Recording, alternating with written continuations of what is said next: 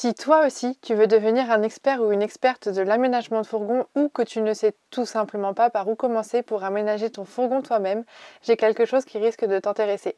Tu peux tout d'abord visiter notre blog dont le lien est en description du podcast pour récupérer plein d'infos utiles et gratuites pour aménager ton van.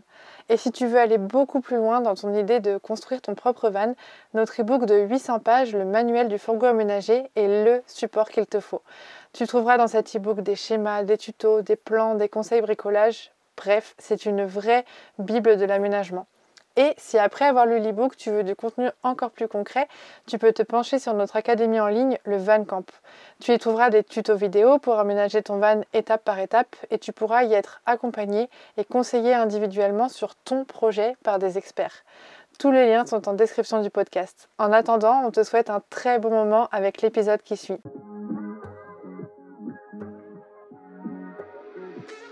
Salut à tous et bienvenue dans le premier podcast consacré 100% à la vie en van.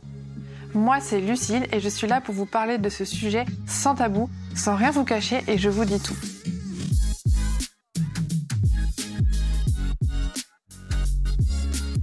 Ma mission c'est vraiment de vous expliquer à quoi ressemble la vie en van telle qu'on la connaît nous. Je vous transmets un peu ce que nous on a vécu pour que vous sachiez dans quoi vous vous lancez et vous donner aussi nos petits tips et nos petits conseils pour vous accompagner.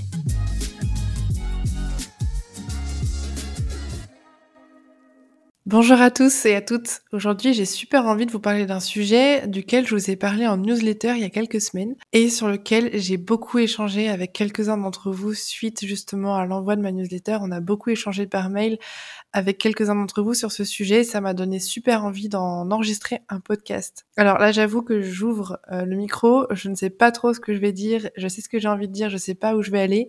Euh, donc je ne sais pas combien de temps ça va durer, mais c'est possible que ça dure quelques minutes quand même. Donc euh, ça risque d'être long parce que j'ai beaucoup beaucoup à dire sur le sujet euh, parce que c'est une problématique qui est vraiment au cœur de ma vie. Vraiment, c'est vraiment un vrai problème au cœur de ma vie. Pour petit rappel, pour ceux qui ne me connaissent pas, je suis freelance slash entrepreneuse slash gérante de société slash créatrice de contenu.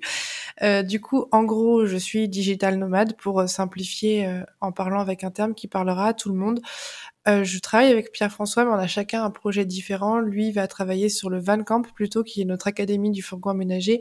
Et moi, je vais travailler sur tout ce qui va être relié au van migrateur, les, e-books, les articles, les podcasts, la création de contenu sur ce support-là. Du coup, concrètement, euh, je peux dire que je suis une entrepreneuse seule, étant donné que Pierre-François, depuis quelques semaines, travaille en CDI euh, dans, un, dans une grande enseigne qui s'appelle Ikea, que vous connaissez sûrement tous.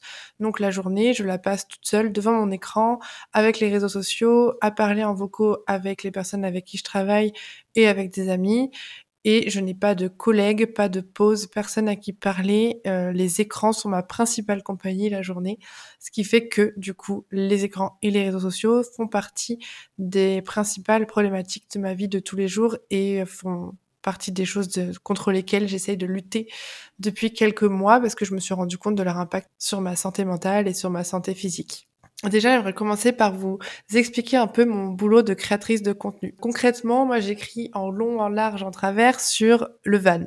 Donc, que ce soit au niveau technique ou au niveau lifestyle, donc vie en van, conseil de vie en van, conseil de vie en van avec un chien, de cuisine en van, etc., ou homologation, technique, aménagement, j'écris sur tout ce qui concerne le van. Je vous propose des conseils, euh, des retours d'expérience, etc., sous différents supports, que ce soit sur le blog, sur Instagram, via un podcast, euh, enfin via un épisode, ou euh, via la newsletter, ou via, je crois que c'est tout d'ailleurs, les e-books, les manuels qu'on vend sur notre site, ou via des vidéos. Voilà, c'est plusieurs euh, supports en fonction de la demande, de ce que vous préférez, de comment je me sens plus à l'aise, de ce qui m'inspire le plus. Je vais partager à travers différents supports sur ces sujets-là. Et du coup, avec ce boulot que je fais depuis cinq ans, j'ai trouvé vraiment un travail adapté à mes attentes et à mes capacités. J'ai jamais réussi à travailler en entreprise. Je me suis toujours euh, fightée avec les entrepreneurs, enfin avec les patrons. J'ai jamais réussi à faire quelque chose qu'on me demandait si j'ai trouvé pas de sens. J'ai jamais réussi à faire à exécuter bêtement et sans donner mon avis. Et du coup, j'ai vraiment, je me suis tournée vers l'entrepreneuriat et du coup vers la création de contenu parce que c'est ce qui apporte le plus de liberté. Et donc, je peux prendre mes propres décisions. Je suis entrepreneuse, c'est mon entreprise. J'ai bien sûr vous qui êtes mes patron, mine de rien, parce que voilà, je, je, je crée des choses qui doivent vous plaire, qui doivent vous stimuler, vous donner envie de lire, mais aussi vous apprendre des choses que vous trouviez intéressantes. Donc c'est vous qui me, qui me stimulez, qui me challengez tous les jours, mais d'un autre côté, c'est moi qui décide ce que je fais et que je le fais avec le cœur. Et c'est ça qui est le plus important aujourd'hui dans mon, dans mon travail. Du coup, le fait de pouvoir échanger sur le blog, en ligne, etc., sur Instagram, ça me permet vraiment aujourd'hui d'avoir le côté positif, de me sentir intégrée au sein d'une communauté avec laquelle j'adore échanger. Oui, je parle de vous, les amis, à travers Instagram, à travers le podcast, quand vous commentez et qu'on échange sur les sujets desquels je parle, la newsletter à laquelle vous répondez, le blog, les articles que vous commentez, etc. Tout ça, j'adore parce que je me sens intégrée, je sens que j'échange avec des gens qui pensent comme moi. Bien sûr, des fois, il y a des gens qui pensent pas comme moi. J'échange et j'aime aussi débattre, mais j'échange principalement avec des gens qui pensent comme moi, qui me reconnaissent, qui se reconnaissent en moi et du coup qui me comprennent. Et c'est vraiment une sensation absolument géniale parce que j'ai l'impression, voilà, d'être à ma place. Ça me permet aussi de faire des rencontres incroyable. Mon métier me permet vraiment de faire des rencontres incroyables, que ce soit au Van Life Fest qu'on organise une fois par an sur Instagram directement après avoir échangé des personnes qu'on rencontre en vrai ou sur la route comme ça par hasard des personnes qui nous reconnaissent ou nous qui reconnaissons des personnes. On finit par prendre un apéro, par s'en faire des potes et euh, voilà, ça, reste des relations qui restent dans la vraie vie et ça c'est vraiment incroyable. Ça me permet aussi évidemment euh, tous ces supports, le fait de mon travail, la manière dont je fais mon travail, de partager mon message de manière massive à travers tous les supports, Instagram, podcast, blog, bien sûr, évidemment que ça a plus de portée, euh, tout ce que je raconte, que si jamais j'allais mettre dans la boîte aux lettres euh, des gens à l'ancienne ou que je criais sur la place publique. Donc voilà, c'est vraiment les côtés très très positifs de mon métier qui sont vraiment, voilà, j'adore, c'est quelque chose auquel je suis accro, euh, j'adore cette facette de mon métier et c'est ce qui me permet de tenir. Et juste un petit mot, parce qu'au niveau perso, Insta et les écrans m'apportent aussi beaucoup et pas que au niveau pro. Insta, je vous en parlerai un peu plus tard dans les solutions que j'ai mises en place pour essayer de limiter tout ça, enfin l'impact de tout ça sur ma vie. Je me suis mise à suivre uniquement les sources qui m'apportent des informations sûres et intéressantes. C'est-à-dire qu'en gros, euh, sur Insta, je vais regarder les stories maximum de 5 personnes par jour et encore c'est même plus par jour aujourd'hui. Si, si quand même, je suis malhonnête. si, si, c'est par jour. J'ai vraiment que cinq personnes que j'aime suivre et que je regarde tous les jours. Ajouté à ça, j'ai trois, quatre amis, mais la plupart de mes amis euh, publient pas trop sur les réseaux. Et j'ai quelques acteurs que j'adore suivre. Tout ça, l'intégralité des comptes, du coup, de, desquels j'aime regarder les stories, il y en a dix maximum dont cinq qui sont des sources vraiment pour moi d'informations euh, fiables et intéressantes. D'ailleurs, j'ai un exemple tout frais. En fait, je suis un coach sportif depuis quelques temps. Et il y a une semaine, il expliquait comment il arrivait à faire ses 10 000 pas par jour tout en ayant des grosses journées de boulot. Et en fait, moi, c'est quelque chose que j'essaye de faire depuis longtemps et je m'y tiens pas parce qu'en fait, le matin, 10 000 pas, clairement, ça m'oblige à me lever très tôt pour commencer ma journée à une heure raisonnable, pas être en retard, pas finir tard, etc. Du coup, j'ai très vite abandonné et en fait, ça m'a ultra motivée à essayer. Et du coup, ça fait une semaine que j'arrive à marcher une heure et demie par jour sans aucun souci. Du coup, ça c'est vraiment hyper positif. Et d'ailleurs, je pense que ça intéressera peut-être certains d'entre vous d'avoir l'astuce. Concrètement, en fait, c'est hyper malin ce qu'il a fait. Il marche 30 minutes le matin après le petit-déj, 30 minutes après le déjeuner et 30 minutes après sa journée de, une fois qu'il a fini sa journée de boulot. Et du coup, c'est génial parce que les 30 minutes du matin, elles sont là pour se réveiller, pour euh, être en contact avec la nature un peu le matin, ça fait du bien plutôt que de se mettre directement sur les écrans. Après le déjeuner, bah, ça permet en fait de digérer. Du coup, on se sent mieux pour attaquer l'après-midi tout frais. Et après la journée de boulot, parce qu'en fait, ça coupe vraiment. Et c'est hyper important hein, quand on est freelance. Pour ceux qui ne le sont pas, vous aurez peut-être pas remarqué en fait, mais quand on quitte le bureau, euh, ou quand on fait, euh, voilà, quand on quitte le bureau, quand on quitte l'endroit où on travaille après avoir éteint l'ordinateur, ça fait une véritable coupure. Alors que souvent, moi, euh, vu que mon ordinateur, il est à l'endroit où je vis, euh, l'ordinateur reste, euh, je le ferme et puis je reste dans la même pièce pour me mettre à peindre, dessiner, peu importe ce que je fais ou faire de la musique.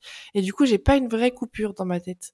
Donc le fait d'aller marcher 30 minutes dehors après avoir éteint son ordinateur, ça permet de d'affirmer à son cerveau que ça y est, la journée est terminée. Donc euh, ça a une conséquence hyper positive pour le coup Instagram. Là, je suis tombée là-dessus et je dis oh, je vais essayer et ça m'a permis de mettre d'essayer de mettre une nouvelle habitude dans ma vie. Je sais pas si je vais réussir à m'y tenir, mais pour l'instant ça fait une semaine donc c'est top. Et pareil, l'autre jour, j'avais la flemme de faire mon sport. Je suis allée regarder un petit coup les stories des personnes que je suis, donc des 5 personnes, du top 5 des personnes que je suis. Et j'ai vu l'une des femmes que je suis, euh, en pleine séance de sport, je l'ai vue faire du sport. Juste, elle a publié une vidéo d'elle en train de faire du sport. Et dix minutes après, j'étais sur mon tapis en train de faire du sport. Donc évidemment, en fait, que les réseaux, ça a du bon évidemment, sinon on serait plus du tout dessus. Mais en fait, le problème, c'est quand ça nous envahit, ça nous vole notre vie et sans qu'on s'en rende compte, on gère plus rien et on n'arrive plus à les utiliser de façon raisonnée. Je sais pas si ça vous est déjà arrivé, en fait, les moments où on regarde des vidéos inutiles pendant 10 minutes d'affilée ou qu'on regarde des stories, euh, qu'on est en pleine euh, période, période creuse de la journée et qu'on n'a rien à faire. Et au lieu d'aller chercher euh, quelque chose de plus intéressant à faire, on va scroller sur Instagram. Et là, aussitôt l'application refermée sur le téléphone, on la rouvre. Je sais pas si ça vous est déjà arrivé, mais c'est dingue. Enfin, c'est, assez dingue. Personnellement, euh, les moments où je vois que ça m'arrive, c'est que je me dis, oh là là, ça y est, là, euh, vite, désinstallation de l'appli, warning, warning, vous verrez après, je vous en parlerai. Quand je dis que les réseaux, ça nous vole notre vie, je, je pèse mes mots, parce que vous verrez, je vous raconterai plus loin dans le podcast, euh, quand j'ai regardé mes heures d'écran et par jour et combien d'heures je passais sur Insta et sur WhatsApp, j'ai été choquée. Donc ça veut dire qu'on n'est pas conscient du nombre d'heures qu'on passe dessus et que ça nous vole nos minutes, nos heures dans la journée auxquelles, pour lesquelles on pourrait faire autre chose. D'autant plus que, bon, là je repars un peu sur le négatif, mais euh, ça nous apporte tellement de dopamine, de satisfaction immédiate, qu'en fait, bah, tout ce qu'il y a autour, tout ce qu'il y a, le fait, quand on va être tout seul, entre regarder les réseaux pour avoir de la dopamine et de la satisfaction immédiate et s'asseoir et regarder dehors un arbre ou lire un livre ou euh, faire de la guitare ou quoi que ce soit, on va tout forcément choisir les réseaux sociaux. Le reste nous paraîtra tellement fade. En fait, on est un peu malheureux dans notre vie, tout devient fade. Enfin, on a peut avoir cette sensation d'être malheureux et que tout devient fade parce qu'en en fait, quand on est sur les réseaux, tout est la satisfaction est tellement immédiate, la dopamine sort tellement tout le temps que on a l'impression que tout le reste en fait est fade, que les moments seuls sont fades, que les moments simples sont devenus fades.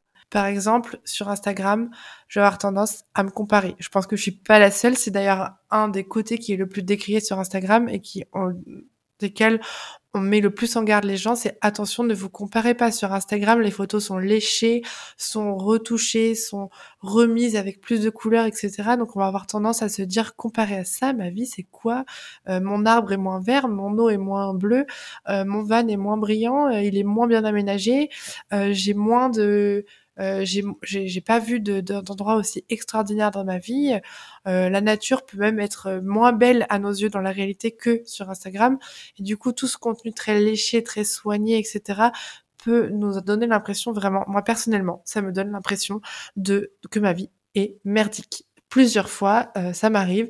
Je me dis, allez, je passe cinq minutes sur Instagram, histoire de regarder un peu les stories, ce que je fais presque plus aujourd'hui. Vraiment, je regarde presque plus les stories. Donc, je passe cinq minutes sur Instagram à regarder les stories et pouf, je tombe sur une story d'une personne qui fait ce que j'ai envie de faire depuis longtemps. Par exemple, je ne sais pas, qui est partie en Écosse ou une femme qui est partie seule et ça fait des années que j'ai envie d'essayer de partir seule et pouf, ça me replonge dans le ah, mais j'ai pas encore essayé, je suis nulle, moi je suis là avec ma petite vie toute pourrie, toujours la même chose, je me lève les matins pour travailler et euh, je n'ai pas encore eu les euh, les euh, de partir toute seule sur la route, mais elle, elle le fait, pourquoi pas moi Et pouf, ça donne lieu à une réflexion euh, que j'aurais pas eu si jamais j'avais ouvert un livre ou que je m'étais euh, plongée dans une autre activité avec mon cheval ou quoi que ce soit. Pareil, euh, avec mon cheval, très bon exemple, quand je pars m'occuper de cas, mon cheval, et que j'arrive pas à faire quelque chose avec elle, à lui faire faire la révérence ou à la faire s'arrêter sur le cercle ou des choses comme ça, je me dis mais c'est pas possible, il y en a qui arrivent très bien, c'est pas assez rapide, j'y arrive pas, on en oublie presque les limites humaines et animales qui ils sont en fait face à nous. On voudrait que tout aille tellement vite.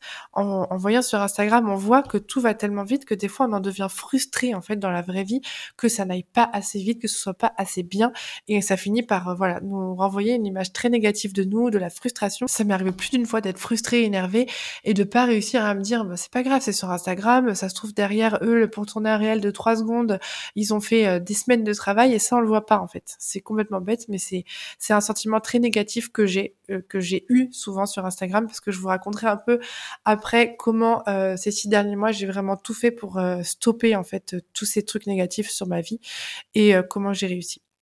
Ensuite, il y a une deuxième vraiment un très très gros aspect négatif, c'est que la plupart de mes moments de tous les jours, parce que je vis en van, ma communauté est une communauté qui attend de moi que je fasse du contenu sur la vie en van, donc je partage beaucoup ma vie en van. Sauf qu'en fait, vu que c'est ma vie de tous les jours, euh, ce que je partage, c'est ma vraie vie. Et du coup, souvent, j'attends que ma communauté valide mes moments de joie, valide quand je film PF en train de faire une bêtise, j'attends que tout le monde rigole, euh, que les gens valident que c'est bien un joli coucher de soleil, que les gens valident que mon van est bien aménagé, que ma communauté valide que effectivement ce que je suis en train de vivre c'est ouf. Et que si jamais c'est pas le cas, que j'ai pas le nombre de réactions que je voulais ou que les gens sont pas très réceptifs ou qu'il n'y a pas beaucoup de vues sur ma story, eh ben ça va complètement euh, gâcher la perception que j'ai eue du moment que je viens de vivre. Ça veut dire que ah mais en fait c'était pas drôle, en fait mon coucher de soleil il était nul, en fait là ce que je suis en train de vivre c'est pas top, les gens s'en foutent, du coup c'est nul. Et là on remet en question la perception. Euh, on pouvait trouver ça super drôle, j'aurais pu être mort de rire aux larmes de voir PF faire quelque chose. Si personne n'a rigolé sur ma story, il y a encore quelques années ça me faisait ça, euh, j'étais là mais en mode en fait c'était pas drôle, je suis nulle, pourquoi je rigole à ça, c'est pourri, vraiment. Vraiment, ça peut faire ça. Instagram, c'est, c'est, ça vient valider ou invalider les moments qu'on passe et les sentiments qu'on ressent par rapport à ce moment, je trouve. Le problème aussi, un troisième problème que je trouve qu'il y a, c'est que on peut avoir des attentes qui vont au-delà du réel. Par exemple, quand on a organisé la Norvège avec PF en 2017, on s'est aidé d'un site qui s'appelle Trésor du Monde, on s'est aidé euh, de blogs, etc. Mais on s'est aussi aidé d'Instagram. Pour regarder, en fait, on a tapé Norvège, on a été dans les hashtags, on a regardé toutes les photos qu'il y avait et on a voulu aller voir toutes les belles photos. En fait, toutes les belles photos de beaux endroits, on s'est dit ça, c'est à voir. Et donc, on se le notait et on allait voir. Mais vraiment, plus d'une fois, on s'est dit en vrai, mais punaise, c'est pas ouf en fait c'est pas ouf, c'est pas du tout ce qu'on a vu sur Instagram, c'est pas très beau. On était hyper déçus. Et du coup, ça va créer des attentes qui vont être au-delà du réel. Je sais pas si ça vous est déjà arrivé, vous, de prendre une photo avec votre téléphone d'un lieu que vous trouvez magnifique, d'un coucher, de soleil splendide, de le prendre en photo et de vous dire ah, ah bah en fait, euh, j'arrive pas à rendre euh, le lieu aussi beau en photo qu'en vrai. Donc déjà, c'est souvent pour ça qu'on met des filtres, mais en plus, c'est exactement cette sensation qu'on a quand on prend quelque chose, un lieu, un joli lieu qu'on veut aller le voir, qu'il a été sur Instagram retouché, les couleurs rehaussées, refiltrées, etc. Et qu'on arrive en vrai et qu'on se dit ah ben en fait c'est moche. Alors que si ça se trouve ce lieu, si on l'avait pas regardé sur Instagram avant, on aurait été mais extasié devant. C'est voilà, c'est vraiment quelque chose qui pour moi, est une conséquence dangereuse et j'en invente rien. Ça fait longtemps qu'on voit bien que c'est une des conséquences qui est dangereuse au niveau d'Instagram. On peut le voir aussi sur les pays comme Bali où on va voir des photos magnifiques, mais on verra très rarement les photos de la réalité de l'arrière-pays de Bali avec plein de déchets, euh, des, des, lieux très sales, etc. Donc les gens vont tous se précipiter. Ça d'ailleurs, c'est une des conséquences dont j'avais envie de vous parler après, qui font partie de ma petite to-do liste de choses dont j'ai envie de parler. Euh, les gens vont se précipiter dans, dans, un endroit ou dans une vie qu'ils vont trouver magnifique, vont être déçus et ça va créer du tourisme de masse, euh, ça va créer voilà des, des spots euh, de fourgons surblindés. Les gens vont se lancer dans une vie, je vais parler de ça plus tard, mais ils vont se lancer dans une vie qui pense être parfaite, qui pense être géniale.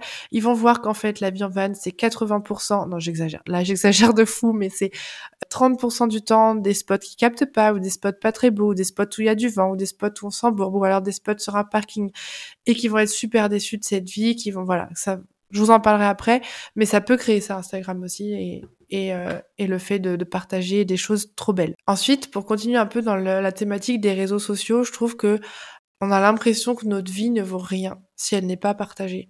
Ce qui veut dire qu'aujourd'hui, quand je vais voir un lieu ou que je vois quelque chose de beau et que j'ai pas mon téléphone, le moment est presque gâché par le fait d'être euh, triste, de pas avoir pris mon téléphone, d'être triste, de pas pouvoir partager ça avec les autres et de pas avoir leur validation. C'est-à-dire que ma validation seule de me dire moi que cet endroit est magnifique, que j'en ai jamais vu d'aussi beau, ne suffit presque plus à m'émerveiller, à me, à me donner ce sentiment et à me combler. Disons que quand je vois un endroit magnifique, euh, aujourd'hui encore, je ne suis comblée que quand je l'ai partagé en story et que j'ai eu des réactions positive et qu'on me dit que c'est magnifique et que je me dis ah hé, regardez, j'ai trouvé un super endroit, les gens ils valident, c'était quand même top. Hein.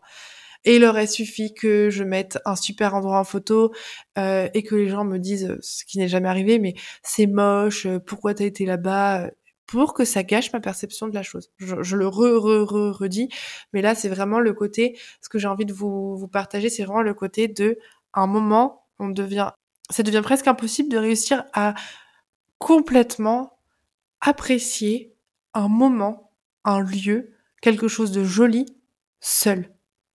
Et ça, c'est quelque chose que je pense qu'il faudrait qu'on essaye de retrouver et je vous propose des solutions après dans la suite de ce podcast. Ensuite, là, je vais parler un peu euh, de la présence plutôt des écrans tout le temps dans ma vie. La présence quand je travaille, quand je suis sur Instagram, quand je regarde une série, quand je suis une formation. En fait, le fait d'être tout le temps sur un écran, ça a complètement, ces dernières années, perturbé ma capacité de concentration. Et le fait d'avoir du contenu à lire, à écouter tout le temps, et que si ça m'intéresse pas, je zappe, ça, vraiment, ça a apporté quelque chose ces dernières années qui s'est insidieusement incrusté dans ma vie sans que je m'en rende compte, c'est que je me, vraiment, aujourd'hui, je me rends compte que je m'ennuie beaucoup plus rapidement dans les conversations de groupe si on aborde un sujet qui ne m'intéresse pas. Avant, je me souviens, un sujet qui m'intéressait pas, ça me suffisait d'être avec les gens, c'est pas grave, je m'intégrais quand même dans le sujet, j'essayais de, de parler, etc. Aujourd'hui, si jamais ça ne m'intéresse pas, je m'en désintéresse, je ne réponds pas à peine, euh, et j'ai juste qu'une envie, c'est que ça passe à autre chose, de zapper en fait. Et c'est ce qu'on fait quand on est sur Instagram, quand on écoute un podcast ou quand on écoute un vocal, euh, qu'il a une partie qui nous intéresse pas ou qu'on n'est pas du coup dans le mood d'écouter euh, ça tout de suite maintenant finalement. On n'a pas envie d'écouter, on coupe le vocal, on se dit qu'on l'écoutera plus tard. On peut pas faire ça dans la vraie vie. C'est impossible. Pareil, un podcast, on écoute un podcast, on se rend compte qu'il est pas intéressant ou que finalement ça va pas dans le sens qu'on voulait. On coupe, on zappe, on passe à autre chose. Pareil sur Insta, c'est une, publication, une story qui nous plaît pas, on entend quelqu'un parler, on, ça nous intéresse pas, on dégage. Mais en fait, dans la vraie vie, on peut pas le faire.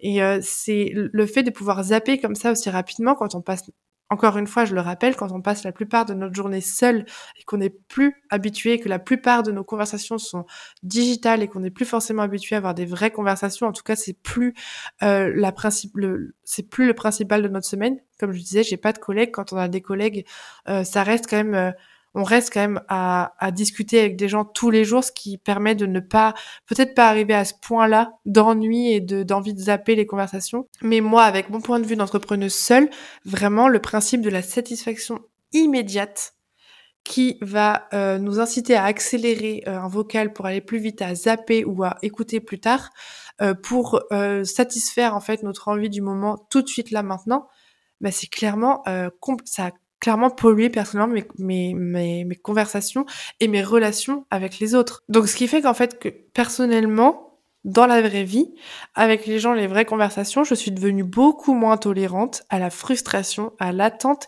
et à la lenteur. Ce qui veut dire que vraiment, je le répète, si une conversation ne me plaît pas, la première chose que je vais faire, en général, quand on est en groupe, quand on est à deux, j'ai moins le réflexe de le faire parce que je trouve que c'est vraiment très, très irrespectueux. Mais quand on est en groupe et que la conversation part sur quelque chose que j'aime pas, mon premier réflexe, c'est quoi? C'est je prends mon téléphone et je vais aller écouter des choses que, qui m'intéressent ou regarder des choses qui m'intéressent et je reviendrai à la conversation quand elle m'intéressera plus.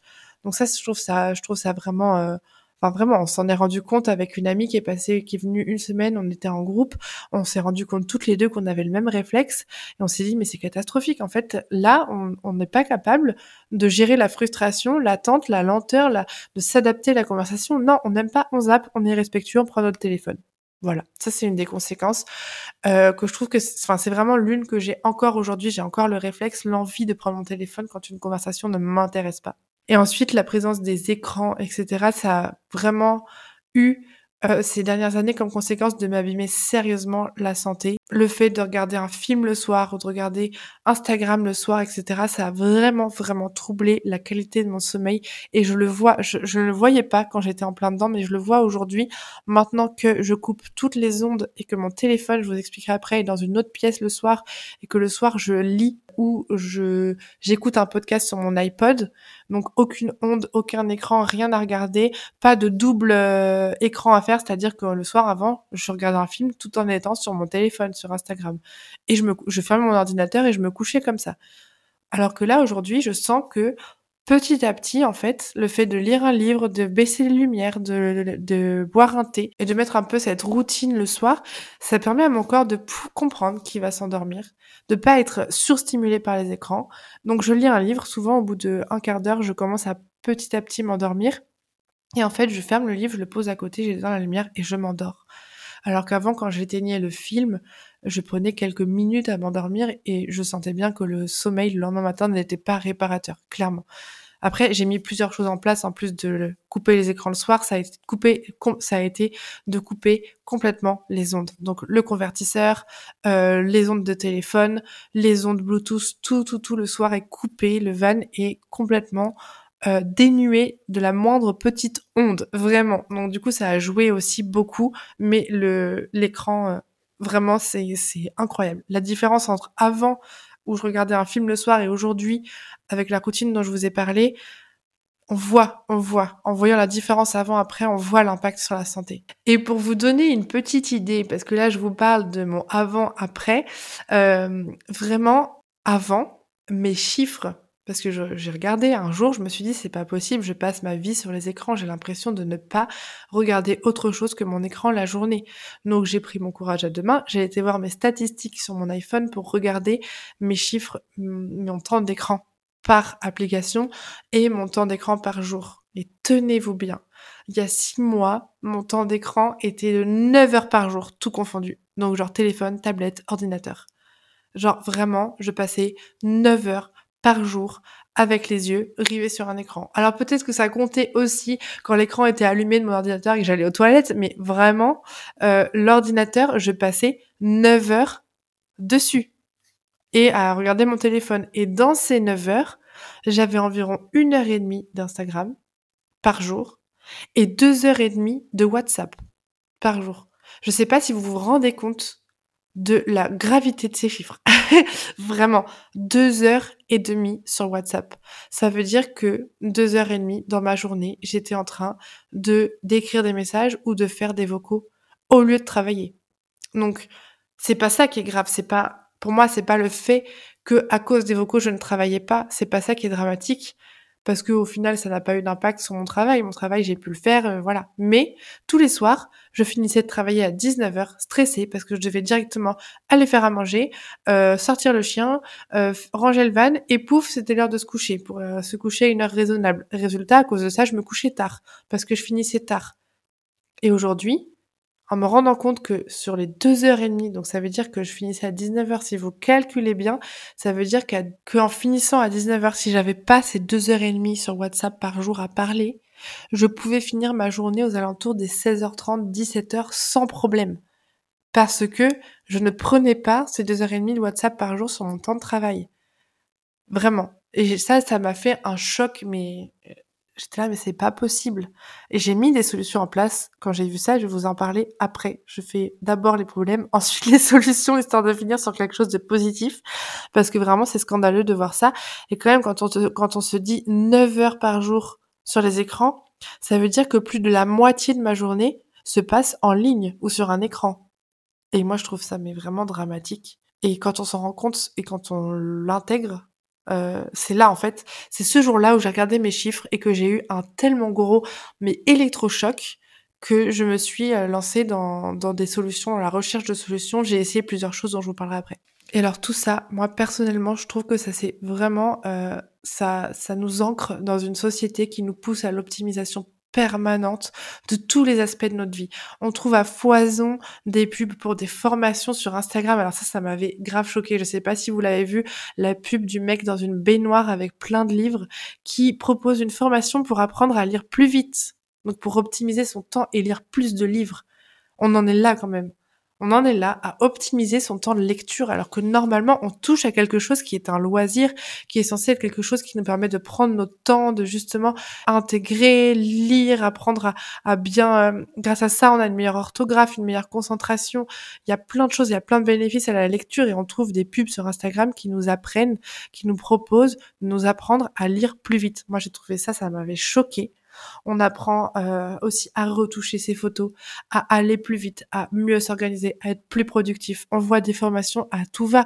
Et c'est pas pour rien que dernièrement, l'apparition de l'intelligence artificielle a eu cet effet, mais vraiment euh, de bombe mais de bombes positives chez les créateurs de contenu et les travailleurs digitaux en fait parce que ça leur permet d'aller plus vite de faire plus plus vite tout le temps de créer plus de contenu au-delà de la capacité humaine et là, moi, c'est quelque chose, on va vers quelque chose qui fait peur, en fait, parce que les, au lieu, l'humain, au lieu de se dire, wow, wow, wow, ça va trop vite, on va se calmer, il faudrait qu'on retourne à quelque chose de plus normal, qu'on arrête de surinformer, qu'on retourne sur quelque chose de plus humain, un rythme plus normal. Non, les gens cherchent à aller toujours plus vite et justement à, à chercher cette vitesse parce que c'est cette vitesse qui, aujourd'hui, est un signe de réussite.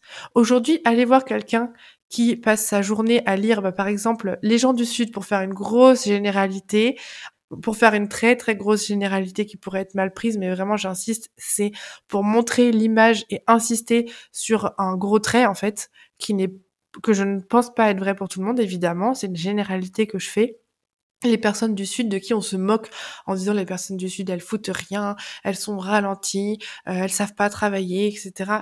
Il faut voir, il faut voir la, comment on parle de ces gens pour comprendre à quel point la lenteur est associée à l'échec, le fait de ne rien, d'être un branleur, clairement, le fait de ne, de ne pas être, de ne pas avoir réussi dans la vie. Aujourd'hui, c'est tellement valorisé d'être débordé, de dire j'ai pas le temps, de dire j'ai tout ça à faire. Oh là, si tu savais, le travail en ce moment, c'est vraiment, euh, je sais plus où mettre de la tête, je suis sous l'eau, etc. Enfin, tout ça, c'est tellement valorisé. De vivre à mille à l'heure, c'est waouh, on est là, putain, cette, cette femme ou cet homme a réussi dans la vie. Il est tout le temps occupé, il n'a pas le temps dans son emploi du temps, etc. Et c'est valorisé. Et au contraire, la lenteur, c'est vraiment, c'est la honte de, de, de rien faire, de lire un livre, de d'être là et de, de juste profiter, de pas faire quelque chose qui va donner lieu à un résultat. On est là, on lit un livre, ça va faire quoi après tout? Aïe. je me suis cognée, je, je fais des grands gestes derrière mon micro, histoire de... Parce que c'est vraiment un sujet qui me, qui me prend en tripes. Mais euh, voilà, quand on lit un livre et qu'on fait rien, qu'on est assis par terre, là, à regarder le ciel, ou à regarder un arbre, ou la nature, ou simplement à, rien faire, à penser, on est tout de suite pris pour des gens chelous, des gens perchés, des gens euh, un peu hippies. Concrètement, en fait, c'est complètement dévalorisé d'être lent, de prendre son temps, de ne rien faire. Et je trouve ça dramatique, et ça, c'est...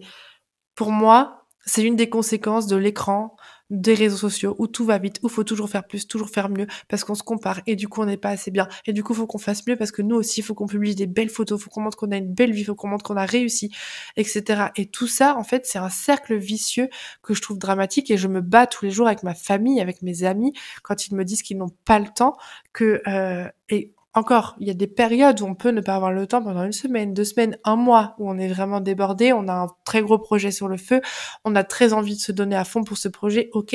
Mais quand tu entends ça de ta famille, de tes amis depuis 20 ans, à un moment tu leur dis, mais oh, les gars, redescendez en fait.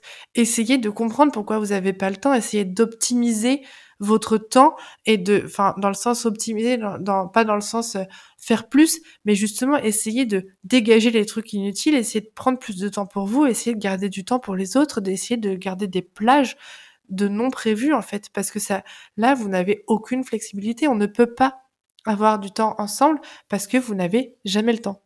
Et ça, je me bats vraiment avec la plupart de mon entourage depuis des années là-dessus. Et ça commence à faire ses... Je commence aujourd'hui à avoir des, des choses qui changent, avoir euh, à pouvoir aller voir mes amis ou ma famille de manière plus imprévue sans les déranger, euh, qu'on passe quand même un bon moment, même si j'arrive en plein milieu de l'après-midi, euh, je les appelle en disant je, suis dans le coin, je peux passer te voir, ça te dit qu'on aille boire un petit verre et que je me prends ah oui grave au lieu de ah non j'ai pas le temps. C'est vachement plus agréable quand même. Et maintenant que j'ai fini de faire ma rabat-joie, je vais vous parler un peu des solutions que j'ai mises en place depuis six mois, depuis que j'ai vu ce fameux 9 heures d'écran par jour de moyenne. Euh, j'ai décidé de drastiquement changer mes habitudes. J'ai fait beaucoup de, de tests au début. Ensuite, j'ai lu des livres euh, et j'ai adapté tout ça à moi. Et euh, j'ai, comme je vous l'ai dit dans mon podcast qui fait le bilan de mon année 2021, 2022, pardon, suis en retard, j'ai adopté une méthode ces six derniers mois, voire cette dernière année, qui s'appelle la méthode Kaizen sans me rendre compte, qui est une méthode qui va nécessité en fait d'en créer une habitude, une par une, et d'en ancrer une nouvelle une fois que la première est bien acquise et bien ancrée. En fait, ça permet de pouvoir tenir sur le long terme, de tenir la distance, de ne pas tout se mettre d'un coup, que ce soit trop et que du coup on abandonne. J'avais commencé à faire ça avec le sport, ça je vous en avais parlé. J'ai euh, d'abord euh, mis comme habitude de faire du sport tous les jours. Ensuite, on a changé euh, un peu en parallèle, mais surtout beaucoup après, euh, nos, nos habitudes alimentaires. J'ai changé aussi mes habitudes de santé avant le sport, c'est-à-dire que couper les ondes le soir, euh, me protéger des ondes, etc. D'ailleurs, il y a tout un module là-dessus euh, sur le van camp parce qu'on s'est rendu compte qu'en van, euh, on courait plus de danger que dans une maison au niveau des ondes, étant donné que ça ressemble légèrement à un four micro-ondes, vu comment il est constitué. Donc, on a fait tout un, toute une formation là-dessus sur les ondes, comment se protéger des ondes en van sur le van camp. Et voilà, on a mis en place ces premières habitudes avant il y a six mois, de commencer à instaurer euh, des nouvelles euh, restrictions, j'ai envie de dire, pas de nouvelles habitudes, pour les écrans et les réseaux sociaux. J'ai un peu utilisé aussi la méthode Kaizen pour ça, c'est-à-dire que j'ai pas tout coupé d'un coup, étant donné qu'à chaque fois j'y arrivais pas. Je coupais, je mettais mon téléphone plus loin et puis euh, je, je, trouvais toujours une excuse pour y retourner. Donc j'ai déjà commencé en tout premier par supprimer les notifications de toutes les applications. Je recevais des notifications PayPal, des notifications, euh, je sais plus comment ça s'appelle, mais de petites euh, de perdes, je crois que ça s'appelle. C'est une application qui permet de se poser des questions en couple, de voir si l'autre te connaît bien. Je recevais plein de notifications de ça, des notifications de Google Agenda, des notifications de des notifications de mail, euh, d'adresse mail poubelle, des notifications, mais vraiment de tout, toutes mes applications, de mes applications de sport, etc. Et concrètement, j'ai coupé toutes, toutes, toutes les notifications, excepté celles de WhatsApp, des appels, des SMS et de Google Agenda. Évidemment, c'est pas suffisant du tout hein, pour euh, ne plus être accro. Ça ne suffit pas du tout. Euh, c'est juste une première étape qui va permettre d'avoir moins l'œil attiré par son téléphone, d'avoir moins, d'être moins déconcentré. Parce que concrètement, quand on écrit, quand on enregistre un podcast ou qu'on est en train de faire quelque chose ou qu'on lit et qu'on entend le téléphone vibrer, on a beau essayer de l'ignorer, on l'a entendu et on a envie de savoir. Et ça crée en nous une sorte de ah satisfaction. J'ai une euh, j'ai une notification. C'est un peu comme si on vous mettait sous le nez une tartine de Nutella euh, avec l'odeur, etc. et qu'on vous disait surtout ne la mange pas. c'est pas possible. Donc déjà ça, ça a pas mal réduit. Au début, je regardais mon téléphone toutes les trois minutes, voir s'il y avait pas une, euh, enfin c'était l'habitude quoi. Je regardais vraiment mon téléphone toutes les trois minutes, voir s'il y avait pas une notification, un message, quelque chose d'important. Petit à petit, en fait, ça s'est ça s'est un peu amenuisé euh, le fait que je regarde mon téléphone, mais ça n'a pas suffi. Clairement, en fait, le téléphone, ça prend les notifications, les l'écran, les les algorithmes, ça prend une partie, ça prend contrôle d'une partie tellement profonde en nous qu'il faut vraiment avoir de la volonté et se tenir à ce qu'on fait pour réussir à s'en sortir. J'ai envie de dire, vraiment, c'est, on en est là, histoire de s'en sortir. en deuxième, en fait, j'ai commencé à désinstaller complètement les applications de mon téléphone plusieurs jours, voire plusieurs semaines. Je me suis dit les notifications, euh, je sais pas, je les attends, euh, c'est chiant, j'arrive pas à m'en empêcher. Donc j'ai décidé de désactiver complètement mes applications plusieurs semaines, plusieurs fois par an. Alors, j'ai jamais réussi à faire ça avec WhatsApp parce que ça reste quand même, je reste quand même toute seule dans, mon petit ban au fond d'un champ et euh, je deviendrais folle, je pense, si j'avais pas au moins un peu de contact avec l'extérieur. Mais j'ai réussi, voilà, à le faire avec les applications comme Instagram et clairement, en fait, une fois qu'on l'a désactivé et qu'on s'est un peu désintoxiqué de ça, bah clairement, une fois qu'on la réinstalle, vu qu'on a perdu un peu le réflexe d'aller voir, on, reprend pas tout de suite des habitudes. Bien sûr, on les reprend très vite, mais on reprend pas tout de suite des habitudes d'aller regarder tout le temps. Donc en fait, le défi là dans, dans ce dans, dans, cette euh, solution, c'est de désinstaller l'application plusieurs jours, de s'en désintoxiquer et de revenir euh, en apprenant à l'utiliser mieux, donc sans les notifications, en se forçant à pas regarder si on, on a l'envie, etc. Et en perdant en gardant le fait d'avoir perdu l'habitude de regarder tout le temps. Parce que c'est facile, si on désactive l'application pendant deux semaines et qu'une fois qu'on la réactive, on revient comme avant, ça sert clairement à rien. Donc ça, ça peut être vraiment, ça peut vous aider une fois que vous avez fait votre petite détox, de mettre un timer qui coupe l'application au bout de X minutes. Moi, personnellement, j'ai un timer qui me prévient quand j'ai passé 10 minutes par jour sur Insta. Personnellement, je trouve que 10 minutes par jour sur Instagram à scroller des stories qui durent 30 secondes euh, et à regarder des posts euh, que tu mets deux secondes à lire, clairement, je trouve que c'est largement suffisant. 30 minutes sur Instagram, on commence à être proche du temps d'une pause déjeuner quand même.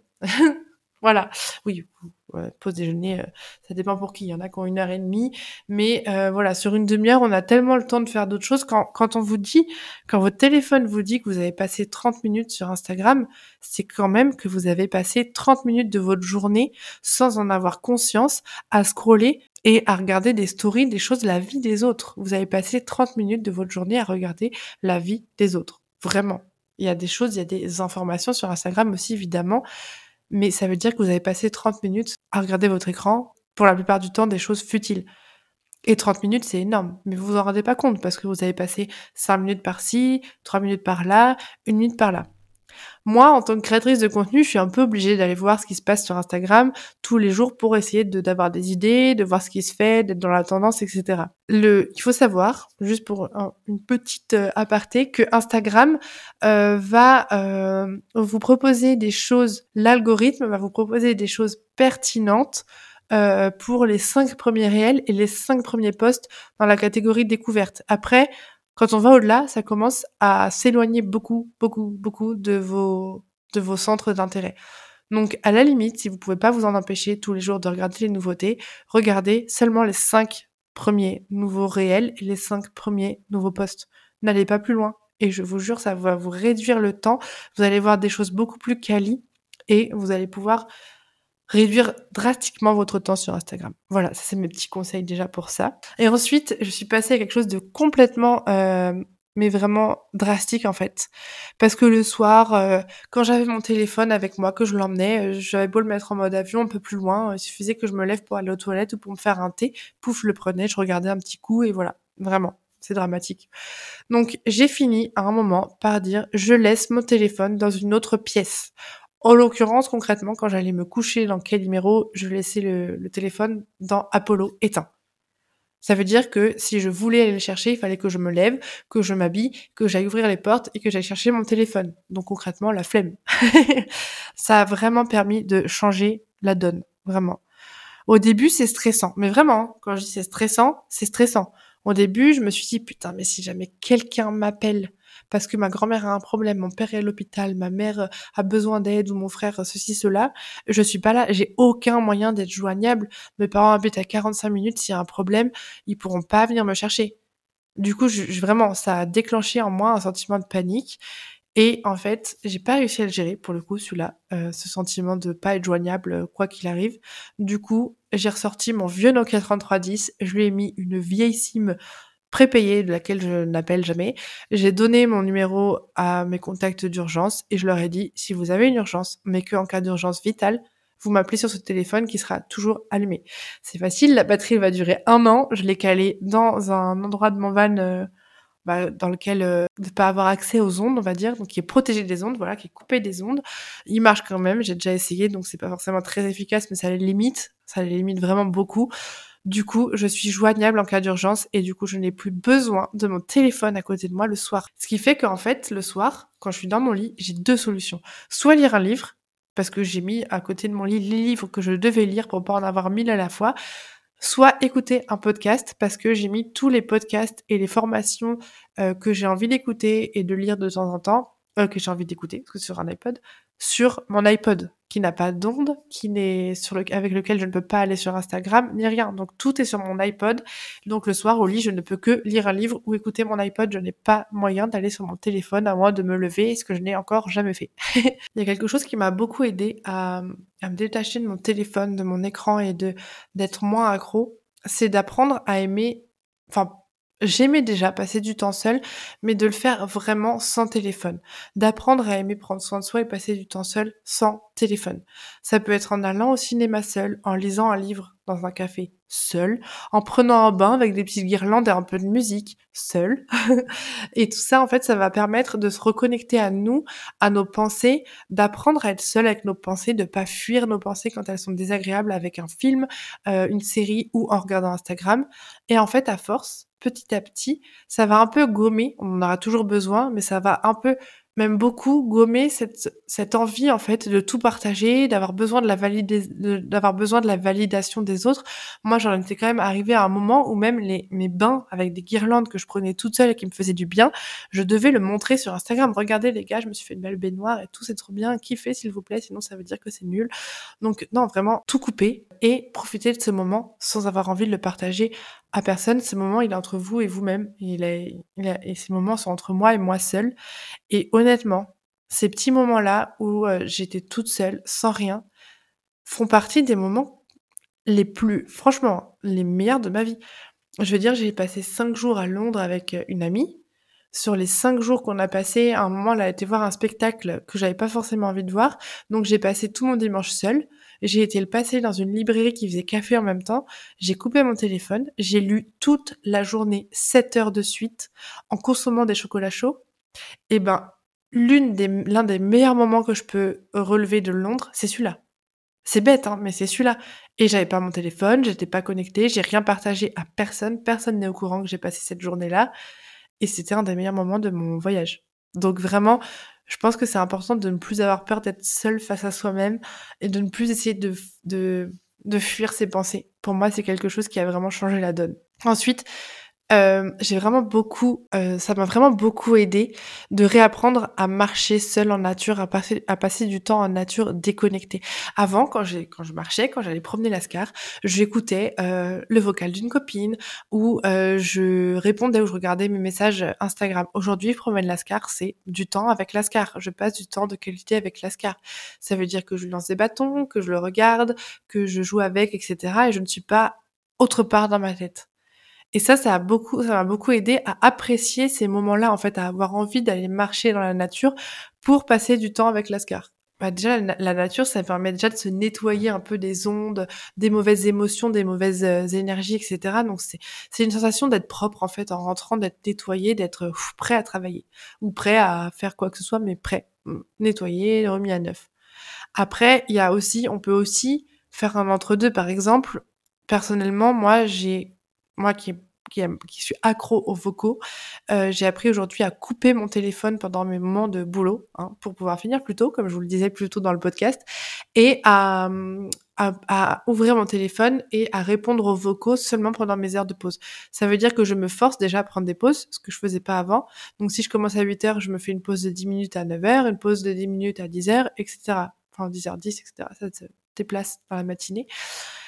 Et aujourd'hui, les pauses, je les utilise pour écouter mes vocaux et y répondre. Et je le fais dehors, peu importe le temps. Qu'il pleuve, qu'il neige, qu'il vente, je le fais dehors, vraiment. Et du coup, je sors, je mets mes chaussures et je, j'écoute et j'enregistre mon vocal dehors en marchant. Ça permet à mon corps déjà de bouger, de d'évacuer un peu le stress et d'être en nature en fait, mine de rien. Donc, euh, on peut utiliser le truc dans les deux sens. Voilà. Profiter de d'écouter ses vocaux pour être en nature si vraiment euh, on en a besoin ou euh, couper totalement et profiter à 100% d'être dans la nature pour moins être sur le téléphone. Pour le coup, pour moi, on peut l'utiliser dans les deux sens. Pour moi, tant qu'on est dehors, peu importe ce qu'on fait, si ça devient pas maladif et addictif, c'est ça reste positif. Ensuite, je vous parlais aussi un peu, bah là, je vous parle de mes temps de pause, etc. Et je vous parlais du fait que je finissais tard mes journées, etc. Aujourd'hui, euh, et je vous parlais aussi du fait que tout le monde n'a pas le temps, euh, tout le monde est surbooké, etc. Et aujourd'hui, en fait, j'ai beaucoup, beaucoup, beaucoup fait d'essais pour euh, essayer de, bah, de réussir à, à, comprendre comment gérer mon temps, arrêter de me surbooker, arrêter de finir tard, arrêter d'être stressée, etc. Et aujourd'hui, j'ai trouvé la méthode miracle. Vraiment, je ne sais pas si elle existe quelque part, mais quand je fais mon planning de la semaine, je time chacune de mes tâches sur mon agenda électronique, Google Agenda. Et du coup, en fait, par exemple, si pendant ma semaine, je dois avoir écrit cinq articles, avoir euh, euh, créé une page web, avoir euh, écrit cinq pages d'un livre et avoir rédigé, enfin enregistré un podcast, admettons que ça c'est ma to-do list de la semaine, je vais pour les cinq articles de blog, les caler par tranche de une heure et demie. Je sais qu'un article de blog, ça me prend une heure et demie. Si je vois que j'ai un article de blog qui concrètement est plus compliqué que les autres, je vais caler une plage de deux heures. Et du coup, en fait, ça me permet de me dire entre 9h et 16h30, je me cale tant de trucs. Ah, là, ça passe pas, ça dépasse. Donc ici, je vais caler une petite euh, tâche qui me prend pas longtemps pour finir à l'heure. Et mon, et mon article de, qui me prendra une heure et demie à écrire, je le ferai un autre jour un jour où j'ai le temps. Et du coup, ça me permet de plus me surbooker, ça me permet de, de, de, plus me surcharger sans m'en rendre compte parce qu'en fait, quand je faisais mon planning avant, j'écrivais de 9h à midi, faire un article, euh, enfin faire cinq articles, enregistrer un épisode de podcast et tout. Et en fait, je calais ma to-do list comme ça sur des plages de 4-5 heures. Ce qui fait qu'en fait, sans m'en rendre compte, je me surbookais, je me mettais beaucoup trop de choses, je me surchargeais. Et en fait, ça, aujourd'hui, le fait de timer, ça me permet d'avoir un emploi du temps plus adapté et d'avoir du temps du coup pour d'autres activités parce que quand je vois que le temps que j'ai estimé est trop long, ça m'arrive encore des fois de mal estimer le temps, mais franchement c'est rare. Maintenant je connais parfaitement mon métier, donc je sais exactement comment timer mes, mes heures. En fait, ça me permet de voir quand mon planning est surchargé. Si tout est rempli, je ne vais pas dire oui à un rendez-vous à 16h le vendredi si j'ai estimé que ma tâche me durait jusqu'à 16h30. Sinon, ça veut dire que je vais devoir travailler une demi-heure de plus, euh, plus le temps du rendez-vous. Du coup, je ne peux pas. Et ça me permet d'avoir une certaine visibilité réelle sur mon planning et de savoir quand je prenais un rendez-vous ou quand je fais quelque chose de supplémentaire. Ok, là, ce soir, je vais finir plus tard. Et je le sais, mais je l'anticipe et c'est ok. Ou alors, ce soir-là, j'ai pas envie de finir plus tard, donc je dis non. Et ça, ça change tout, vraiment ça me permet aussi d'être plus raisonnable dans le fait de commencer des nouveaux projets. Quand je me dis, ah oui, j'ai le temps, allez, je cale ça là, ça ira très bien. Et en fait, je me dépêche, j'arrive pas, j'ai plein de trucs à faire. Et du coup, bah, le nouveau projet, il passe à côté, on n'arrive pas, ou on le fait mal. Du coup, voilà, ça me permet d'être beaucoup plus euh, raisonnable dans tout ce que je fais, dans tout ce que j'envisage, dans tout, dans tout ce que je planifie, en fait. Voilà, je trouvais ça important de donner peut-être des solutions, des idées que moi j'ai trouvées pour aller moins vite, être moins surbooké et avoir plus de temps pour moi. Ensuite, dans la vie de tous les jours, euh, ce qui m'a permis aussi de renouer un peu, de m'éloigner des écrans vraiment et de renouer un petit peu avec la vraie vie, c'est de réécrire des lettres et des cartes postales à ceux que j'aime à mes proches. Même si je suis chez moi, j'écris une petite carte postale ou une petite lettre pour leur raconter quelque chose. Ou quand je suis, bon après, j'avoue que je le fais surtout quand je suis en voyage, euh, pour raconter ma journée ou pour raconter une chose que j'ai vue ou que j'ai envie de raconter de mon voyage, au lieu d'envoyer des photos, euh, d'avoir une réaction immédiate de mes proches d'être satisfaite et de passer à autre chose, j'écris une carte postale, je raconte, ils la reçoivent, je reçois pas forcément de réaction, ça m'a juste fait plaisir de partager sans avoir le besoin de validation. Et du coup j'ai fait ça sans être sur un écran, les gens sont hyper contents parce qu'aujourd'hui on reçoit plus de lettres, on reçoit plus de cartes postales, et euh, c'est vraiment quelque chose que, je trouve qui a mis beaucoup, de joie dans ma vie, vraiment. Ensuite, euh, grâce au fait que j'ai timé euh, mes tâches, aujourd'hui, j'arrive beaucoup plus à renouer avec les activités qui me font du bien. En fait, pour savoir ce qui me fait du bien, j'ai fait des tests, mais j'ai aussi, je me suis aussi rappelé de ce que je faisais quand j'étais petite. Donc beaucoup de poterie, musique avec la guitare, le handpan, la flûte, etc., de la peinture, du cheval, des activités physiques, etc. Et en fait, j'avais plus le temps tout ça, c'était une charge mentale pour moi de faire de la poterie. Oh là là, ce week-end, il faut que je fasse de la poterie, il faut que je me laisse du temps, j'y arriverai jamais, etc. Aujourd'hui, en fait, c'est non négociable. Euh, c'est, des activités que j'ai réappris à aimer, malgré le fait que je produisais peut-être rien à la fin. Peut-être que la poterie, je vais en faire 4 heures et que ma sculpture sera moche et que euh, bah, au final, j'aurais fait 4 heures de poterie juste pour le plaisir d'être en contact avec la terre. J'ai aussi appris, appris à réaimer le sport parce que ça me fait du bien, que je me sens bien et pas parce que je vais avoir des gros muscles après. Non, j'ai essayé de d'abandonner, en fait, j'ai essayé de renouer avec des activités qui n'ont pas à la fin une obligation de résultat. Juste, je le fais parce que j'aime ça. Moi, personnellement, en tant qu'entrepreneuse solo et seule dans ma petite campagne, euh, il y a certaines de ces activités que je fais en ayant rejoint un club ou un groupe, en fait, euh, ou une association. Comme ça, je vois du monde le soir. C'était important pour moi. Ensuite, il y a quelque chose que j'ai fait beaucoup, que je fais plus aujourd'hui, que je faisais pas avant. J'étais toujours pressée quand j'allais acheter le pain, quand j'allais faire les courses, etc. Aujourd'hui, euh, j'essaye d'être un peu plus attentive autour de moi et de renouer avec le contact avec les personnes de mon entourage, parler un peu avec la caissière, parler avec la boulangère, aider une personne qui est en difficulté pour traverser la rue, etc. Ça paraît très perché tout ce que je dis, mais en fait aujourd'hui on est tellement rivés sur notre téléphone, nos choses à faire, notre to-do list, etc. qu'on se dépêche pour tout faire. Et en fait je trouve que ça apporte de la joie quand on sort de chez soi pendant cinq minutes.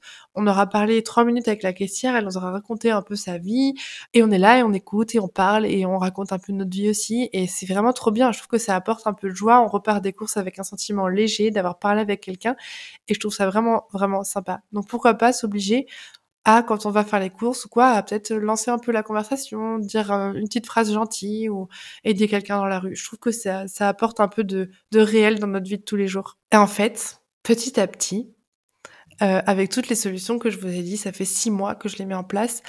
Moi, la qualité des échanges et ma concentration sont revenus vraiment, mais puissance 5, 6, 7, je ne sais pas, mais sont revenus. Je sens qu'ils sont pas encore au top. Euh, parce que j'ai encore quelques voilà ça m'arrive encore de passer beaucoup de temps sur mon téléphone de de pas réussir à faire une journée euh, comme je me l'étais programmée d'être déconcentrée euh, d'avoir je sais pas une petite une petite chose avec laquelle pour moi c'est important de parler avec une amie ou un ami. Du coup je n'arrive pas à m'empêcher de faire des vocaux ça passe en priorité.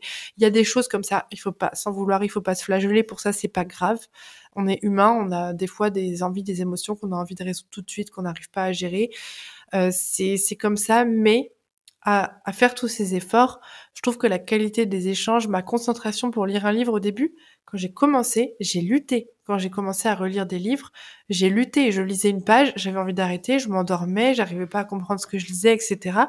Aujourd'hui, j'arrive à lire deux ou trois livres par semaine. Des romans, hein, je parle pas des livres de développement personnel ou des livres de formation, vraiment des romans.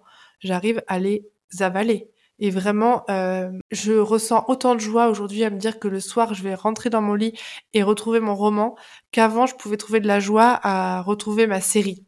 Voilà, donc c'est con, mais ça crée la même joie aujourd'hui de retrouver mon livre, de reprendre mon roman là où j'en étais et de comprendre la fin, etc. Et aujourd'hui, vraiment, j'arrive à lire une centaine de pages le soir et c'est impressionnant. Je suis trop contente d'avoir renoué avec ça. Je lisais euh, un livre par jour quand j'étais petite, les chairs de poule, les bibliothèques vertes, etc. Je les dévorais et j'étais trop triste d'avoir perdu ça. Et du coup, d'avoir retrouvé ça, cette concentration, cette capacité à, à renouer avec ça, ça a été pour moi la, meilleure des récompenses hein, par rapport au fait d'avoir fait tous ces efforts pour euh, couper un peu avec les écrans et les réseaux sociaux. Et ça m'a permis, euh, enfin, et, le fait de remettre un peu des vraies relations sociales en priorité, ça m'a permis de retrouver euh, du confort et, et de la joie dans les conversations de tous les jours, même s'il y avait des, des moments qui me plaisent pas. J'ai encore envie des fois de zapper, je suis encore des fois bien évidemment blasée des conversations que j'ai pas envie d'écouter, que j'aimerais pouvoir zapper, qu'on passe à autre chose ou dire à la personne viens on arrête de parler de ça, on parle d'autre chose, mais c'est pas possible. Mais ça va beaucoup mieux qu'avant. Et vraiment, je, je privilégie les relations sociales en priorité. C'est-à-dire que euh, quand je pars en voyage euh, ou quand mes parents partent en voyage, je leur dis arrêtez d'envoyer des messages, des photos sur WhatsApp tous les jours. Gardez votre voyage en tête et racontez-le nous. On se fait un repas quand vous rentrez et vous nous racontez, vous nous montrez vos photos en vrai. J'ai une amie des fois qui m'appelle pour prendre des nouvelles, elle habite à 20 km. Je lui dis, meuf, viens, on se prend un verre ensemble, on se voit, moi, c'est ça, en fait, qu'il faut privilégier plutôt que de s'appeler et de se donner des nouvelles comme ça, euh, vite fait. Donc vraiment, pour moi, ça, j'en fais un point d'honneur aujourd'hui. Et vraiment, regardez, quand on regarde les centenaires, c'est des gens, enfin, c'est les centenaires les personnes âgées, etc. Il y en a beaucoup, on les imagine le sourire aux lèvres.